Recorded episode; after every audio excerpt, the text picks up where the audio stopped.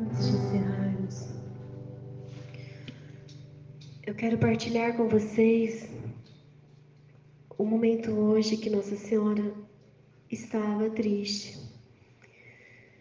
Não é para termos medo em nossos corações, mas eu sinto a missão de realmente estar partilhando com vocês, como vem sim nas outras orações também, que nós possamos realmente rezarmos pela conversão de toda a humanidade e prepararmos os nossos corações.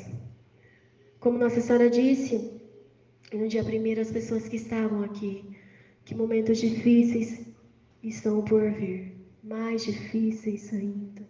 Estamos vendo o mundo do jeito que está, já está difícil. Então, que possamos nos preparar por esses momentos que podem vir, essa mudança que está tendo no planeta.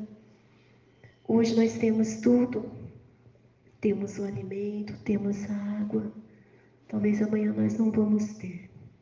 Então, que possamos estar preparados e pedirmos a Deus realmente que possa ter misericórdia de toda a humanidade. Vamos rezar. Hoje Nossa Senhora disse novamente que Deus nos escolheu. Então, a oração de cada um de nós é importante. Deus quer precisar de nós. É o momento de despertarmos. Como Nossa Senhora vem falando há tantos anos, há mais de 20 anos, como eu partilhei com vocês das outras vezes, quando Nossa Senhora disse que muitas doenças iriam aparecer no mundo, que o homem não iria encontrar a cura, que muitas coisas iriam acontecer, muitas violências, o homem iria perder o amor pelo próximo, e nós estamos vendo tudo isso acontecer. Então é o momento de dobrarmos os nossos joelhos, é o momento de voltarmos para Deus.